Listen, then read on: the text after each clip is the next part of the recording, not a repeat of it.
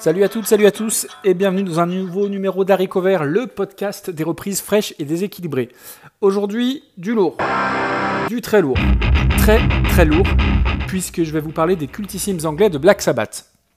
Alors, pour faire court, euh, ces types-là sont des légendes absolues. Quand je dis ces types-là, euh, je veux vraiment parler des quatre membres fondateurs du groupe, à savoir Bill Ward à la batterie, Geezer Butler à la basse, Tony Yomi à la guitare. Alors oui, certains disent Tony Iommi, moi je dis Tony Yomi, j'ai aucune idée de la bonne prononciation. Et enfin, le prince des ténèbres au chant, j'ai nommé Ozzy Osbourne. Je précise ces membres-là, euh, puisque en fait l'histoire du groupe elle s'étend sur plus de 40 ans, et au niveau des mouvements de personnel, on est assez proche des feux de l'amour quand même. Un temps il y a eu disputes, overdose, réconciliation, trahison et reformation. D'ailleurs, j'ai pas souvenir d'un autre groupe de rock qui aurait vu défiler autant de chanteurs, avec notamment donc Ozzy Osbourne, Ronnie James Dio, Ian Gillian, Tony Martin, Glenn Hughes, et j'en oublie certains. Par contre, celui qui est là depuis le début, c'est le guitariste Tony Yomi, et ce type-là a juste écrit le catalogue des riffs de guitare les plus lourds, les plus heavy, les plus marquants.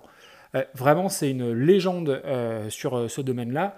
Petite anecdote célèbre au passage, Tony Iommi a eu deux doigts sectionnés du temps où il travaillait dans une aciérie à Birmingham, ce qui fait qu'il avait un genre de prothèse, et pour réduire sa sensibilité aux doigts, il a dû détendre ses cordes de guitare, et passer donc d'un accordage classique en Mi, un accordage plus grave et donc moins douloureux, en Do dièse.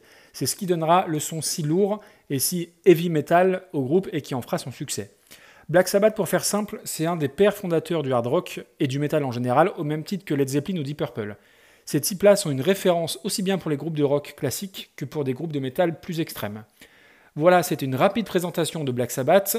Pour moi, c'est un groupe vraiment que, j'adore et je considère leurs 3-4 premiers albums vraiment comme des chefs-d'œuvre absolus et intemporels. Donc, la chanson dont il sera question aujourd'hui est un classique du groupe et elle apparaît sur euh, Paranoid, qui est le, premier album du groupe en 1970, et la chanson, c'est donc Iron Man. Alors la chanson n'a absolument rien à voir avec le super-héros. En gros, l'histoire, euh, c'est un homme qui traverse le temps pour sauver l'humanité, mais qui se retrouve coincé dans un champ magnétique qui le transforme en statue de fer. Voilà pour le thème de la chanson. musicalement, c'est très très fort, avec des riffs super lourds, super lents, qui est hein, vraiment la marque de fabrique de, Tony Iommi et du groupe.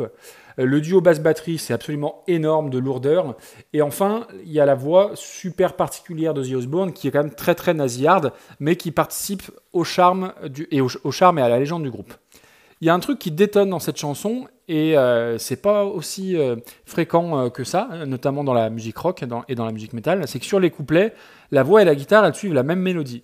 Et c'est pas si commun, je trouve. Ça donne vraiment un côté euh, robotique, lancinant. Je vais vous laisser écouter un petit extrait, on en reparle juste après.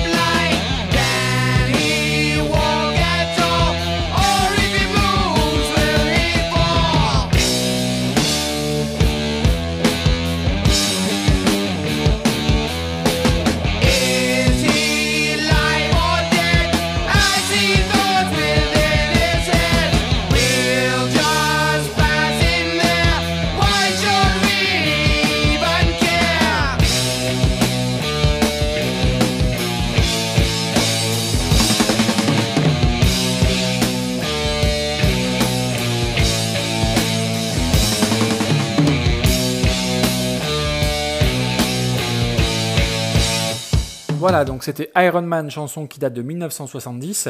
Euh, il y a peut-être l'intro qui fait un petit peu daté, euh, mais je trouve que le reste, ça reste quand même excellent. Alors, passons maintenant à la reprise. Alors à la base, c'est un épisode qui était prévu, euh, mais que j'avais pas forcément prévu d'aborder là tout de suite. Et c'est en écoutant le dernier épisode de la Pifothèque qui a fait remonter ce titre tout en haut de la liste. D'ailleurs, s'il y en a qui ne connaissent pas le podcast La Pifothèque, je vous conseille de vous ruer dessus parce que c'est super bien foutu et on découvre ou redécouvre toujours quelque chose.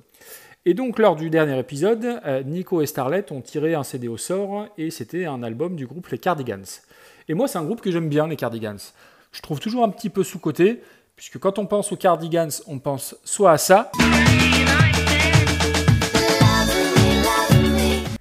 Donc ça, c'est Loveful, issu de la bande originale de Renault plus Juliette, ou alors on pense à ça.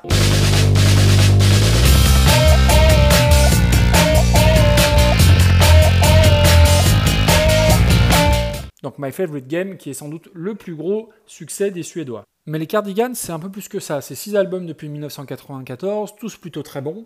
moi, j'aime énormément leur premier album qui s'appelle Emmerdale, qui est très frais, très pop et qui est absolument parfait, notamment pour écouter l'été. Donc vous le voyez, jusque-là, on est assez loin de Black Sabbath. Hein, euh, sauf que bah, les Cardigans sont suédois. Et qui dit suédois dit métal. Et euh, la Scandinavie, et plus particulièrement la Suède, eh bien c'est le bastion de la musique métal. Pour preuve, en Suède, il y a 50 groupes de métal pour 100 000 habitants. Ce qui constitue évidemment la plus forte densité de musique métal au monde.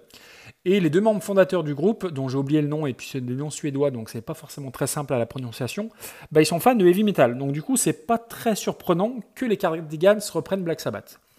Euh, d'ailleurs, c'est pas la seule chanson qu'ils ont repris d'eux. Ils ont sorti entre autres des versions de Sabbath, Bloody Sabbath et Changes. Mais revenons à Iron Man, euh, qui nous intéresse, qui est euh, sorti sur l'album First Band and the Moon, qui est leur troisième album sorti en 96. Et cette version-là, eh ben, c'est la définition parfaite du titre de mon émission, à savoir reprise fraîche et déséquilibrée puisqu'elle est tellement différente de l'original qu'elle est à la limite du hors-sujet, tant il n'y a rien de, similaire à la première écoute. Le tout donne une sorte de trip-hop euh, son parfaite, avec des petites touches électro, alors presque portichediennes, si je puis dire. Alors, un portiched qui serait un petit peu, comment dire, heureux et non pas dépressif.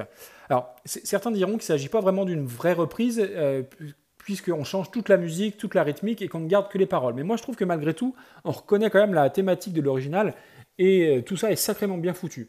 Alors j'aurais aussi pu mettre euh, Sabbath, Bloody Sabbath, qui est aussi décalé et qui est aussi réussi, mais à la base chez Black Sabbath, Iron Man c'est moi une des chansons que je préfère, donc d'où ce choix-là. Euh, je vais vous laisser écouter ça tranquillement, j'espère que ça vous plaira. Dans tous les cas, posez une oreille et sur Black Sabbath et sur les Cardigans, bien évidemment. D'ici là, je vous souhaite une bonne écoute et je vous donne rendez-vous pour un prochain épisode d'Harry Cover. A bientôt, ciao ciao